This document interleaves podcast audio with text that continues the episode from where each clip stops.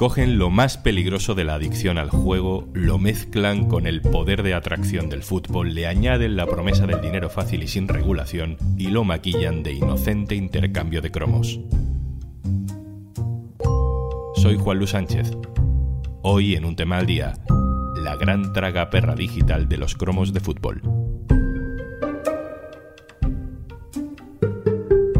Una cosa antes de empezar. Hola, Juanjo de Podimo otra vez por aquí. Oye, ¿todavía no has probado nuestra aplicación Podimo? Entra en podimo.es barra al día porque te regalamos 60 días gratis. Dos meses gratis para escuchar los mejores podcasts y audiolibros. En Podimo ¿Tú por aquí? Sí, me acaban de pegar en este álbum. Es el álbum del Mundial.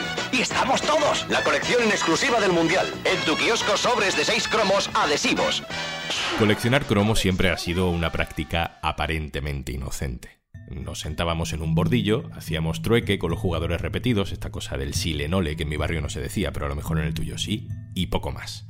Es verdad que siempre había alguien que iba con una riñonera llena de cromos, era un poco sospechoso porque el dinero que le daban se lo gastaba todo en cromos, no parecía querer hacer otra cosa, pero bueno, todo quedaba dentro de un límite. Esos límites están desapareciendo. Es complicado alertar sobre esto sin sentirse un poco viejo, un poco demasiado reactivo al cambio de los tiempos, pero esto va más allá. No es solo que la tecnología haga evolucionar a las cosas, es que hay quien ha encontrado la combinación perfecta entre los cromos de toda la vida las tragaperras de toda la vida, la aspiración al dinero fácil de toda la vida y el acceso fácil permanente de un teléfono móvil o de un videojuego. Yo siento por este juego es una adicción. Abrir sobres es una droga. Por eso mismo a continuación haremos una apertura de sobres de más de 100 euros en Ultimate Team. Estamos escuchando a un youtuber, a uno de tantos, que se graba mientras abre sobres del FIFA, el videojuego de fútbol sobres que puedes pagar con puntos que consigues en el juego, pero que también puedes comprar con dinero. Y para que te toquen los mejores futbolistas, tienes que gastarte dinero. ¡No me lo creo!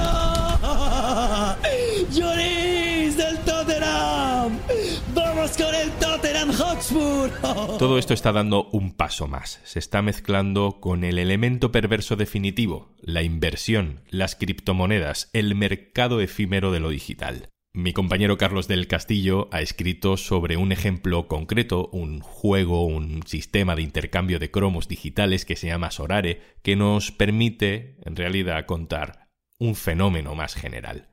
Carlos, hola. Hola, Juanlu, ¿qué tal? Esto de Sorare y otros ejemplos que podríamos poner a simple vista parecen un juego de coleccionar cromos, en este caso de futbolistas. Pero es un intercambio online y que tiene que ver con este sistema de los NFT. Explícanos esto. Tienen un componente que se parece a los cromos de toda la vida y a la vez son muy diferentes. ¿En qué se parecen? En que los NFT utilizan una tecnología que es la misma de las criptomonedas que permite registrar la propiedad de un archivo digital que es finito. Es decir, igual que en los cromos físicos, tú puedes saber que se han impreso, se han fabricado mil cromos de Messi, con los NFTs puedes asegurar que hay mil NFTs de esa imagen de cromo de Messi. ¿En qué no se parecen a los de toda la vida? En que están sometidos a las mismas lógicas de las criptomonedas, de capitalismo salvaje, en las que el mercado está fijando unos precios absolutamente desorbitados. O sea que lo que se está comprando es el derecho a tener la copia digital de un cromo de fútbol. Es cierto que podríamos pensar, bueno, hay gente que colecciona mm, ropa de gente famosa o sellos y bueno, pues un cromo no tiene por qué ser diferente, pero aquí entra en juego esa categoría de lo digital, la exclusividad de algo que se puede copiar. Lo que ha traído la tecnología de los NFTs es la posibilidad de registrar la propiedad de un determinado archivo digital y certificar su autenticidad. Esto se ha utilizado al principio mucho para el mundo del arte, para vender cuadros y obras de arte como NFTs, pero realmente se puede utilizar para cualquier cosa Y el uso más masivo que están teniendo los NFTs, más que en el mercado del arte, está siendo en los elementos coleccionables, en las tiradas limitadas, como por ejemplo en los cromos. Se puede decir, eh, hay mil NFTs de esta imagen del cromo. Igual que tú tienes uno de los mil cromos que se han imprimido en formato físico, tú tienes uno de los mil cromos que hay en, en formato digital. En realidad, en estos cromos digitales hay futbolistas, pero podría haber cualquier cosa, ¿no? Podrían ser árboles, o muebles, o animales o Pokémon, pero tiran del fútbol, que es muy llamativo y entiendo que además mm, cuenta con el permiso de los propietarios de los derechos del fútbol. Las empresas del sector cripto están utilizando los NFT para hacer negocios en el fútbol. Por ejemplo, la Liga de Fútbol Profesional de la Primera División Española acaba de firmar un contrato con una empresa NFT que lo que va a hacer es registrar las mejores jugadas del campeonato, también las históricas, los mejores regates, los mejores goles, para venderlos como elemento coleccionable. Es decir, certificar que esa jugada del gol de Cristiano Ronaldo en el año 2012 te pertenece a ti como usuario y es solo tuya. Que todo el mundo podemos verlo en YouTube, pero la jugada en sí, el registro de la propiedad, es tuya. Cuéntame algo más sobre la empresa que hay detrás del juego en concreto que has analizado, esto de Sorare. Dentro de todo este mundillo de aplicar las criptomonedas y de llevar los NFTs al mundo del fútbol, a nosotros nos ha llamado mucho la atención lo que está haciendo la empresa Sorare. Esta startup francesa, que ha recibido ingentes cantidades de inversión por parte de fondos de capital riesgo y también de algunos futbolistas que está fichando como socios preferenciales, lo que hace es poner a disposición de todo el mundo un juego en el que tú tienes que comprar cromos de futbolistas y utilizarlos para eh, configurar un equipo y competir contra otros jugadores en las ligas. Sorare dice que con esto de los cromos de fútbol online lo que quiere es dar oportunidades a los jóvenes. Entiendo que detrás de este inocente juego también hay toda una cultura del cripto, de la inversión online, de tratar eh, eh, las operaciones financieras como si fueran un juego. Sorare se está promocionando de puertas afuera y está utilizando los acuerdos con los futbolistas famosos para llegar a los jóvenes y, y lo hace vendiendo que es una forma de dar oportunidades a la gente y a los jóvenes que antes no las tenía. Pero tú ves el negocio de Sorare y la única forma en la que está dando oportunidades es dándole a los jóvenes la oportunidad de especular, la posibilidad de ganar dinero con la compraventa de cromos. Esto está siendo una forma de meter a los jóvenes en las mismas lógicas que las apps de inversión, que las apps de trading, para que especulen con los cromos de fútbol, para que hagan una apuesta, para que compren un cromo de un jugador que ellos creen que va a rendir bien en el futuro y se va a revalorizar y después puedan venderlo. Hemos mencionado ya varias veces que este tipo de juegos utilizan el mismo mecanismo que las tragaperras. Vamos a explicar eso un poco mejor. Sí, Sorare está valorada en 4.000 millones de dólares y ha recibido enormes inversiones porque ha sido capaz de mezclar lógicas de diferentes sectores en este videojuego que en principio es solo de cromos de fútbol, pero en realidad es mucho más. Algunas de las mecánicas que ha sido capaz de introducir ahí son componentes propios del juego de azar y que los especialistas en adicciones y en ludopatía tienen muy identificadas, como por ejemplo estar gratificando constantemente a los jugadores con sobres de cromos de fútbol en NFT, sobres de jugadores, en los que nunca saben lo que les va a tocar. Estas gratificaciones constantes lo que están intentando hacer es enganchar a los jugadores para que siempre se metan en el juego para saber qué les ha tocado y saber si han conseguido una carta con la que van a poder competir y también con la que van a poder especular. Nosotros hemos hablado, por ejemplo, con los expertos de la Federación Española de Jugadores de Azar Rehabilitados sobre Sorare y lo que nos han contado es que ven muchas de estas lógicas que terminan provocando problemas y adicciones en los jugadores, como por ejemplo que lo ponen muy fácil para empezar. Al principio, Sorare te regala, los jugadores te regala sobres para que los vayas abriendo y empiezas a conseguir una colección, pero de jugadores muy básicos, de jugadores que no te van a permitir ganar y que no te van a permitir hacer inversiones con ellos y especular.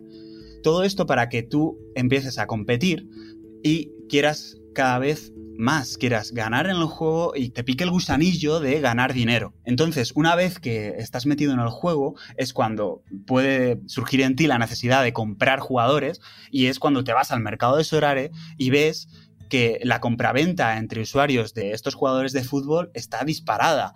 Si tú quieres un cromo de Messi, el más barato te va a valer eh, mil euros, pero también el cromo de Kylian Mbappé y de los, los jugadores más reconocidos y que mejor rinden, tienes que hacer inversiones gigantescas para llegar a acceder a ellos. ¿Quién decide lo que cuesta cada cromo NFT?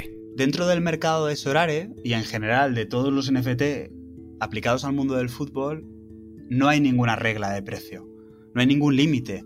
Es exactamente igual que la típica volatilidad de las criptomonedas de la que tanto avisan los reguladores.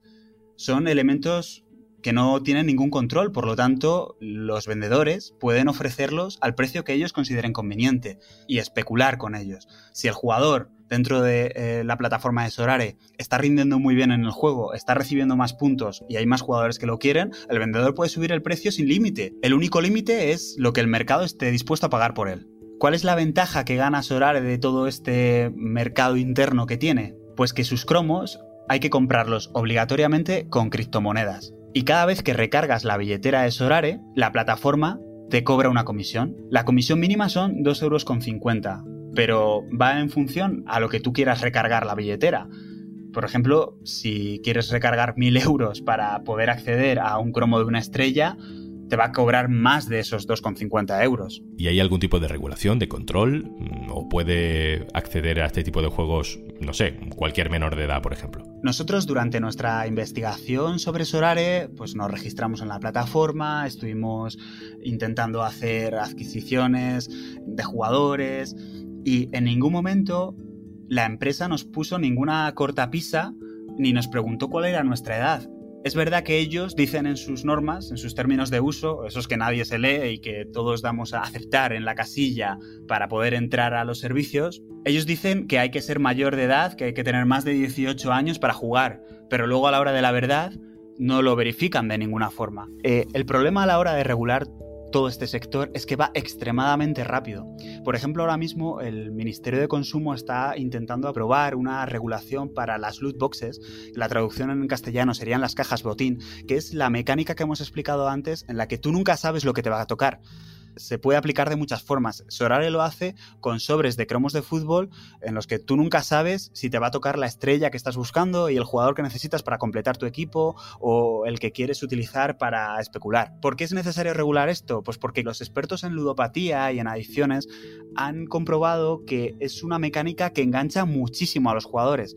Lo que quiere hacer el Ministerio de Consumo es impedir que estas mecánicas se utilicen con menores y que en mayores de edad estén también reguladas. Como en cualquier adicción, como por ejemplo la del tabaco, se intenta captar a la gente cuanto antes mejor. Al final, tú vas analizando cada una de las características de Sorare y lo que te encuentras es que todas ellas afectan principalmente a los más jóvenes. Primero por la lógica de los cromos. Segundo, por cómo les venden el uso de criptomonedas, que les dicen que es el futuro. Tercero, por la utilización de jugadores de fútbol, que también los expertos en ludopatía tienen identificado que son figuras y que son reclamos muy potentes para ellos, para las personas que no tienen una personalidad todavía totalmente definida, porque las ven como modelos aspiracionales, modelos de éxito pero tiene un montón de características más. Por ejemplo, la competición, las apuestas. Cuando tú haces una apuesta por un determinado jugador o haces una inversión, tanto para que te rinda en puntos dentro de Solare como para poder especular con él después y venderlo. Tienen el componente de los NFTs, que también está teniendo mucho éxito entre los jóvenes. Es toda una estrategia diseñada para ir a por ellos, para buscar ese público objetivo. Carlos del Castillo, muchísimas gracias por contarnos todo esto. Un abrazo. Muchas gracias a vosotros.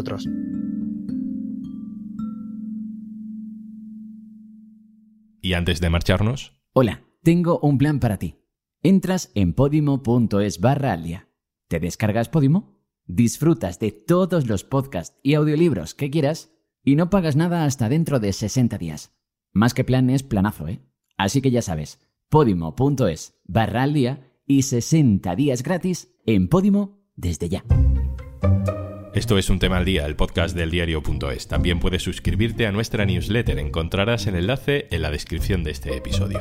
Este podcast lo producen Carmen Ibáñez, Marcos García Santonja y Zascun Pérez. El montaje es de Pedro Nogales. Yo soy Juan Luis Sánchez. Mañana, otro tema.